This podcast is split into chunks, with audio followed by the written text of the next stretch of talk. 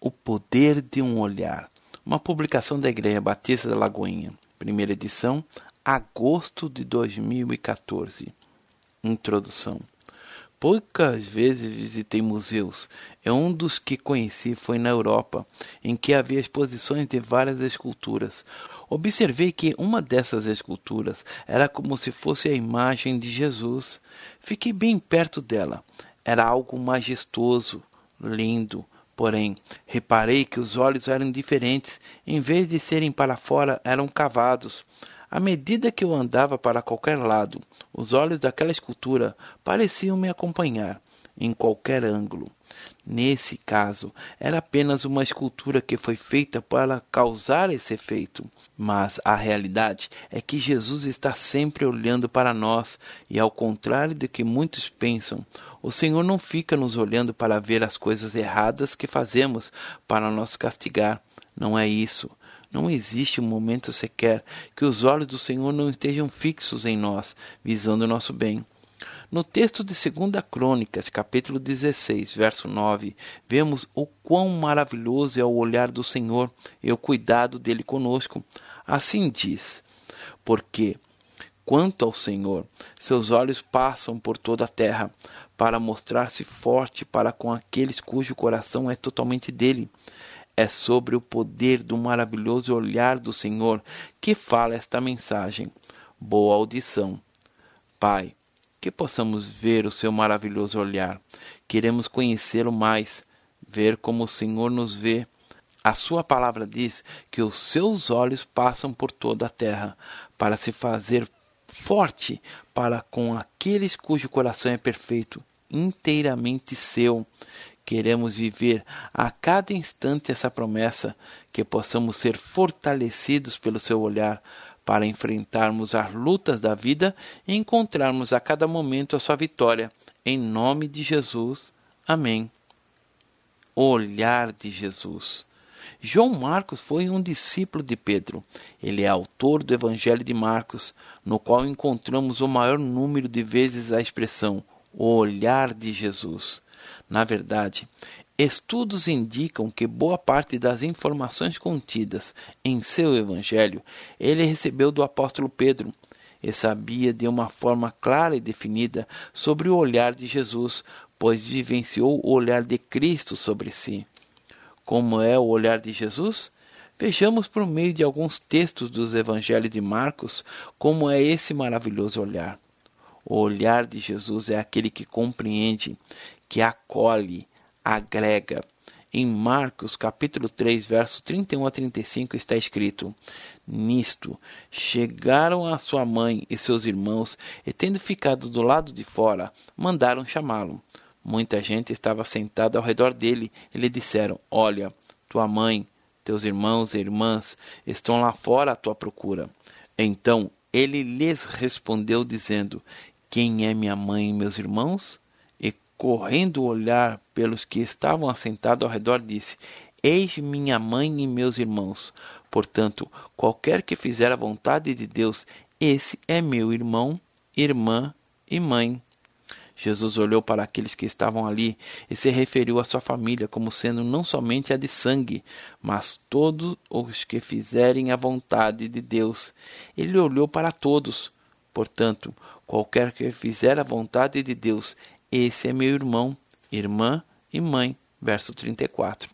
No capítulo 8, a partir do verso 31, há um momento em que Jesus prediz a sua morte e ressurreição, e olhando para Pedro, ensina-lhe sobre essa realidade. Está escrito assim: Então começou ele a ensinar-lhes que era necessário que o filho do homem sofresse muitas coisas, fosse rejeitado pelos anciãos, pelos principais sacerdotes e pelos escribas, fosse morto e que, depois de três dias, ressuscitasse.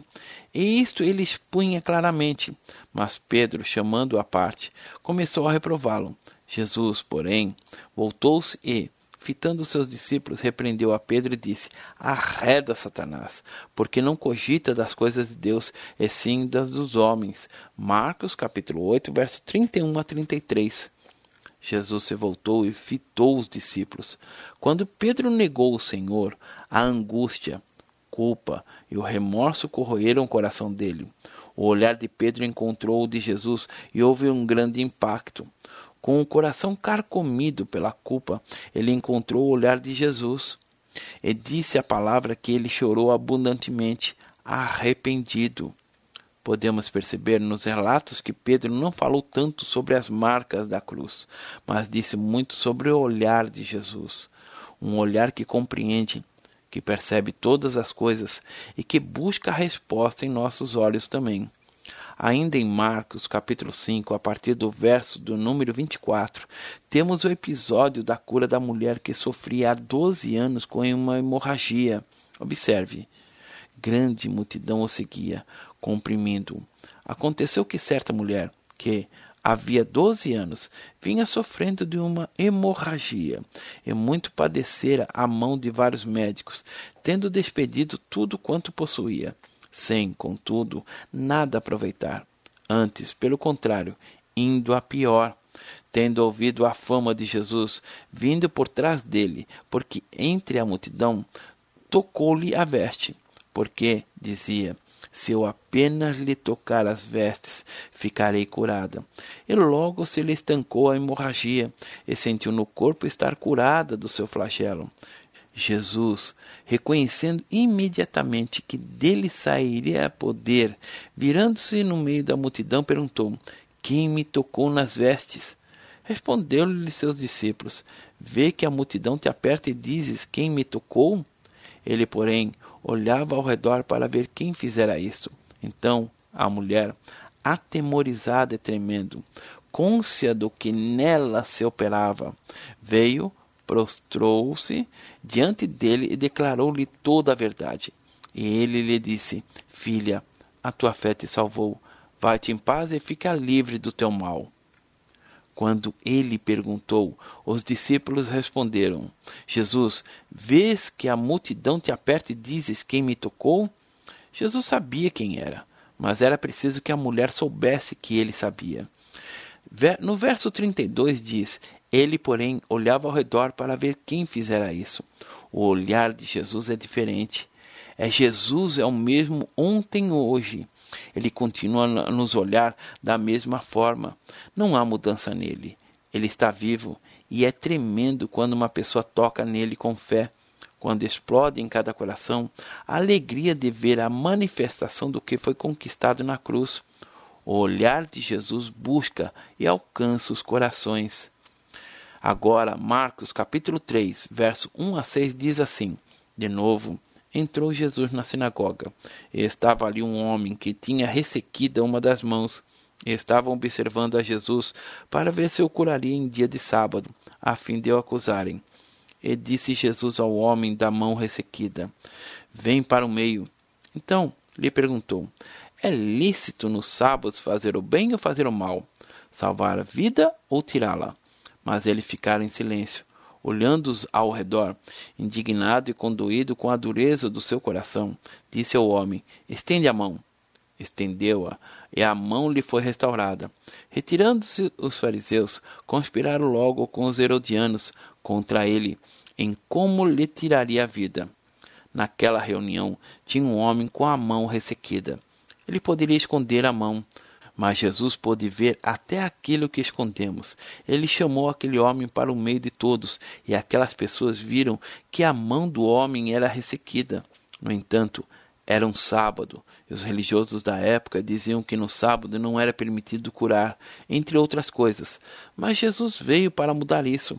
Ele olhou ao redor, condoído, com a dureza do coração daquelas pessoas que estavam ali apenas por uma religião por uma doutrina fria, não compreendiam o que era misericórdia. O olhar de Jesus é de compaixão, mas há o olhar de indignação também, de quando ele olhou para aqueles que estavam ao redor e viu a dureza do coração deles. Ele olhou para o homem com a mão ressequida, pediu que ele a estendesse e restaurou a mão dele. Olhar cheio de amor. Em Lucas capítulo 6, versos 9 e 10, temos a mesma descrição, mas com um enfoque um pouco diferente. Diz assim: Então Jesus disse a eles: Que vos parece? É lícito no sábado fazer o bem ou mal, salvar a vida ou deixá-la de perecer. E, fitando todos ao redor, disse ao homem: Estende a mão. E ele assim o fez, e a mão lhe foi restaurada. Fitando todos ao redor, estavam todos ali, e ele fitou cada um, olhou para cada um. Jesus fitou um por um, para que todos pudessem olhar nos olhos dele. Por quê? Para que todos pudessem ver o olhar de compaixão do Senhor. Quantas vezes as pessoas têm um olhar frio, um olhar doutrinário, seco, destituído de compaixão, de amor, de misericórdia. Fitando todos ao redor, disse ao homem: Estende a mão. Ele assim o fez, e a mão lhe foi restaurada. O olhar do Senhor foi, e é, e sempre será cheio de amor. Você precisa guardar isso em seu coração. Os olhos do Senhor passam por toda a terra para se fazer forte, para aqueles cujo coração é perfeito para com Ele. Em Marcos capítulo 10, a partir do verso 17, está escrito assim: E, pondo-se Jesus a caminho, correu um homem ao seu encontro, e, ajoelhando-se, perguntou-lhe: Bom mestre, que farei para herdar a vida eterna? Respondeu-lhe Jesus: Por que me chamas bom? Ninguém é bom senão um, que é Deus.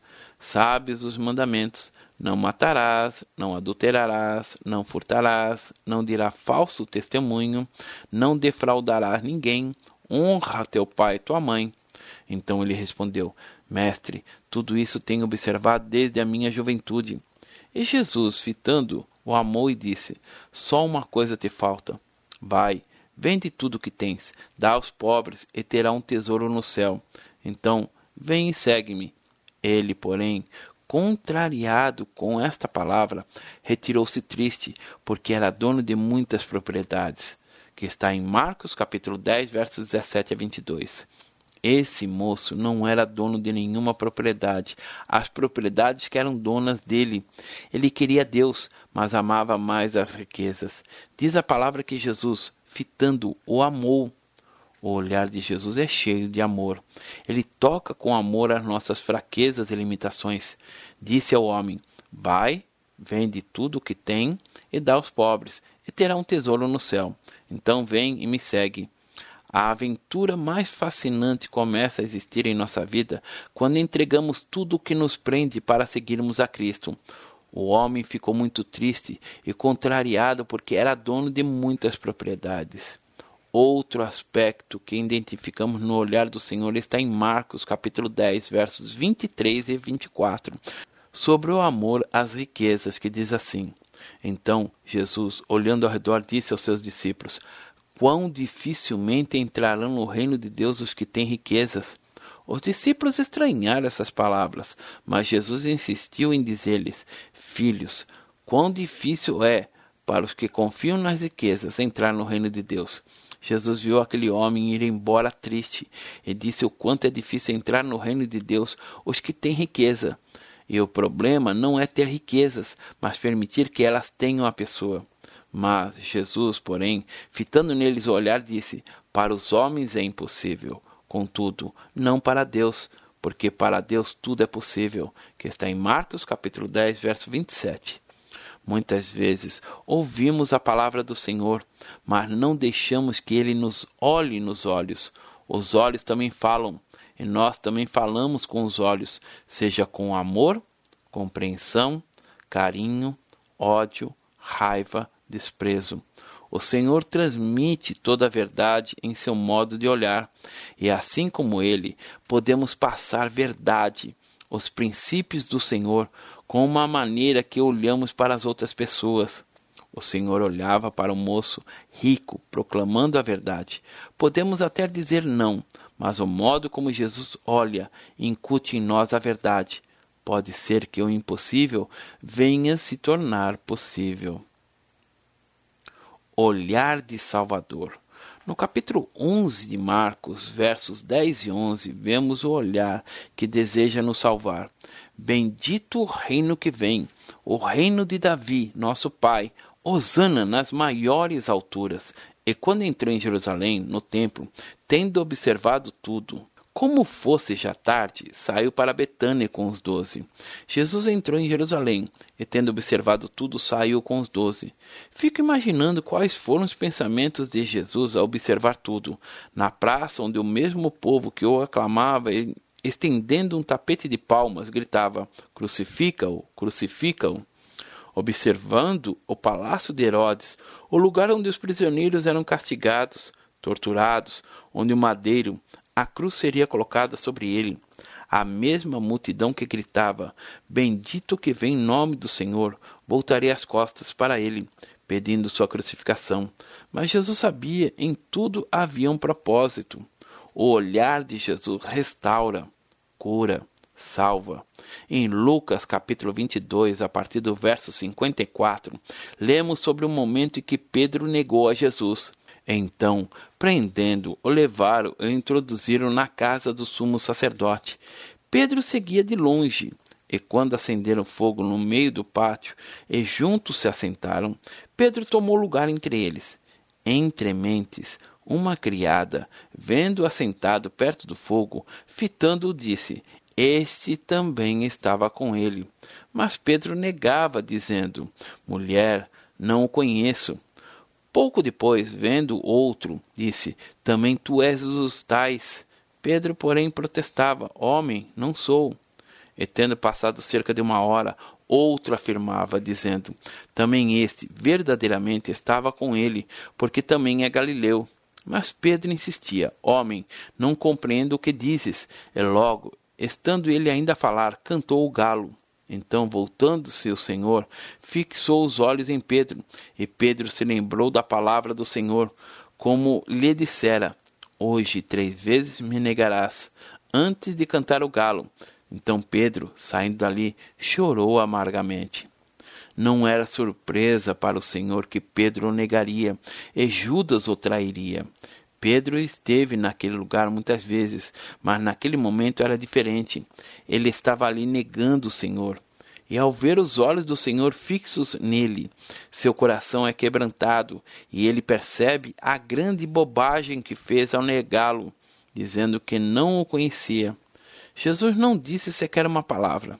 Ele não perguntou a Pedro por que ele tinha feito aquilo. Apenas fixou os olhos em Pedro e o coração dele foi quebrantado. Só o olhar do Senhor pode restaurar o ferido. É um olhar cheio de compaixão, misericórdia que leva a pessoa ao arrependimento, ao retornar para os braços do Senhor. Aleluia. A simplicidade da fé. Mas como é o nosso olhar para o Senhor? Em João capítulo 3, versos 14 a 16, Jesus fala sobre a simplicidade da fé, que está escrito assim: é do modo porque Moisés levantou a serpente no deserto. Assim importa que o Filho do Homem seja levantado, para que todo o que nele crê tenha vida eterna. Porque Deus amou o mundo de tal maneira que deu seu Filho unigênito, para que todo aquele que nele crê não pereça, mas tenha vida eterna. Como Moisés levantou a serpente no deserto, vejamos o o que está escrito no Velho Testamento. O povo de Israel, depois de sair do Egito, passando pelo deserto rumo à terra prometida, no meio da peregrinação aconteceu esse episódio descrito em Números, capítulo 21, a partir do verso 4, que diz assim: Então partiram do monte Or, pelo caminho do Mar Vermelho, a rodear a terra de Edom, Porém, o povo se tornou impaciente no caminho, e o povo falou contra Deus e contra Moisés. Por que nos fizeste subir do Egito, para que morramos neste deserto, onde não há pão nem água? E a nossa alma tem fastio desse pão vil. Então, o Senhor mandou entre o povo serpentes abrasadoras, que mordiam o povo, e morreram muitos do povo de Israel. Veio o povo a Moisés e disse: Havemos pecado, porque temos falado contra o Senhor e contra ti. Ora ao Senhor que tire de nós as serpentes. Então Moisés orou pelo povo. Disse o Senhor a Moisés: Faze uma serpente abrasadora, põe-te sobre as haste, e será que todo mordido que mirar verá. Fez Moisés uma serpente de bronze e a pôs sobre a haste. Sendo alguém mordido por alguma serpente, se olhava para o bronze, sarava. Durante a peregrinação, o povo começou a murmurar. E sabendo que murmurar significa dizer: se eu tivesse no lugar de Deus, faria melhor que ele. O povo murmurou contra Deus e contra Moisés. O caminho do Senhor é claro, mas às vezes as pessoas permitem que a murmuração tome conta do coração e a confusão se instala na vida delas. Deus, então, permitiu que as serpentes, cobras venenosas, entrassem no meio do arraial, onde mais de dois milhões caminhavam. Deus cuidava do seu povo com todo amor e carinho. Durante o dia, o sol era escaldante, a areia queimava, mas havia uma nuvem que cobria o povo. À noite, o deserto era frio, mas aquela nuvem aquecia. Havia água, abundância, não tinha necessidade de murmuração, mas o povo reclamava. Então, Deus permitiu que as serpentes venenosas entrassem no meio do povo. Elas picavam as pessoas e muitas morreram por causa disso. O povo então pede a Moisés para que clamasse a Deus que interviesse. E Deus diz a Moisés o que fazer para livrar o povo de Israel. Disse a ele para fazer uma serpente de bronze e colocá-la na ponte de uma haste bem alta, para que, em qualquer ponto do arraial, as pessoas pudessem ver a serpente de metal. E disse ainda que, qualquer um que fosse ofendido pela serpente e o veneno inoculado nele, bastava olhar para aquela serpente de metal e instantaneamente seria curado era uma coisa ilógica, mas a nossa fé não se baseia na lógica, mas na ordem de Deus. A bênção de Deus não vem pela compreensão, mas pela obediência. Moisés obedeceu e fez a serpente de metal. A colocou na ponta de uma haste, e aqueles que estavam morrendo pelo veneno inoculados neles, quando olhavam aquela serpente de metal, instantaneamente eram curados. E Jesus mencionou esse episódio dizendo: Assim como Moisés levantou a serpente no deserto, assim importa que o Filho do Homem seja levantado, para que todo aquele que nele crê não pereça, mas tenha vida eterna. A serpente simbolizava o pecado, o veneno. A palavra de Deus diz: Aquele que não conheceu o pecado se fez pecado por nós, para que nele fôssemos feitos justiça de Deus, que está em 2 Coríntios, capítulo 5, verso 21. Jesus foi levantado na cruz, ele tomou nosso lugar, se tornou em pecado por nós. A verdade da nossa fé repousa exatamente nisso. Fez Moisés uma serpente de bronze e a pôs sobre as hastes. Sendo alguém mordido por alguma serpente, se olhava para a de bronze, sarava. Hoje temos o olhar de Jesus, um olhar que compreende, que busca, que chega ao coração, um olhar cheio de amor que restaura e salva. A nossa fé é a certeza das coisas que se esperam e a convicção dos fatos que não se veem. Está em Hebreus capítulo 11, verso 1. Existe um cântico muito bonito que diz assim: Olhar somente a ti, Senhor, e não olhar atrás. Seguir teu caminhar, Senhor. Seguir sem desmaiar. Olhar somente a ti. Considerações finais. Quem sabe, querido, querida, você esteja passando por um momento delicado na sua história. Então, olhe para o Senhor. Como você pode ver nesta mensagem, o olhar do Senhor é tudo o que precisamos. Um cego pode olhar para Jesus não com os olhos físicos, porque não tem a visão natural, mas com a visão espiritual. Está escrito: os olhos do Senhor passam por toda a terra, para se fazer forte para com aqueles cujo coração é perfeito para com Ele. Sejam quais foram as circunstâncias que esteja vivendo, lembre-se sempre que os olhos do Senhor estão sobre você. Nas horas em que seu coração estiver pequeno, os olhos do Senhor estarão sobre você, mas é preciso que corresponda ao olhar dele.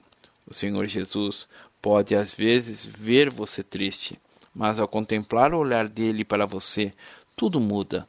O moço rico saiu triste da presença do Senhor, mas diz o texto que Jesus, olhando, fitando, o amou. Então, ou você recebe o amor dele ou lhe dá as costas. É uma escolha. Corresponda ao olhar do Senhor. Tudo que aprendeu é que o olhar do Senhor é de amor. Ele mesmo disse assim: Olhai para mim e sereis salvos vós todos os limites da terra, que está em Isaías capítulo 45, verso 22.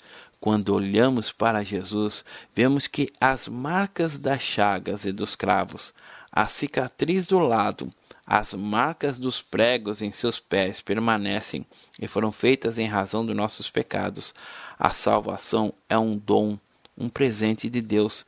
Não podemos salvar a nós mesmos, mas Ele morreu em nosso lugar, deu a própria vida para que pudéssemos viver. Não existe nada mais simples e também mais significativo do que um olhar. Quando olhamos para Jesus, vemos o seu olhar de amor, de quem deu a vida por nós, porque o modo como Moisés levantou a serpente no deserto, importa que o Filho do Homem seja levantado, para que todo aquele que nele crê não pereça, mas tenha a vida eterna. É por causa de Jesus que você e eu podemos ter a vida eterna. Deus abençoe. Pastor Márcio Valadão. Jesus te ama e quer você. Primeiro passo: Deus o ama e tem um plano maravilhoso para a sua vida, porque Deus amou o mundo de tal maneira que deu seu Filho unigênito para todo aquele que nele crê não pereça, mas tenha vida eterna. João capítulo 3, verso 16. Segundo passo: o homem é pecador e está separado de Deus, pois todos pecaram e carecem da glória de Deus. Romanos capítulo 3, verso 23, parte B. Terceiro passo: Jesus é a resposta de Deus para o conflito do homem.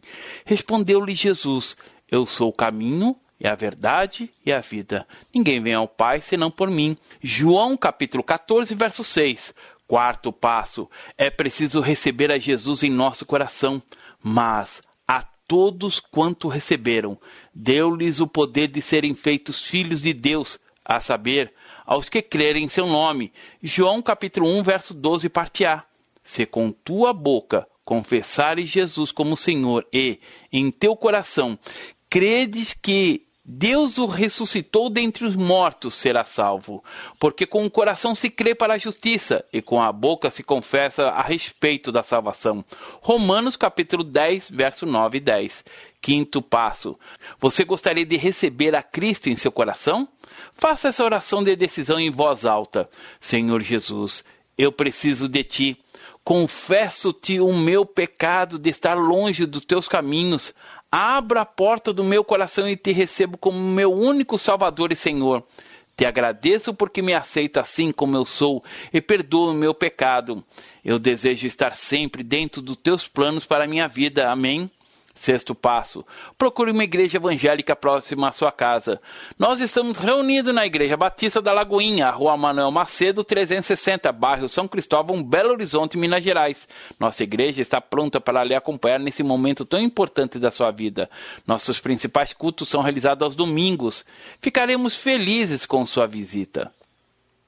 Uma publicação da Igreja Batista da Lagoinha, Gerência de Comunicação, www.lagoinha.com.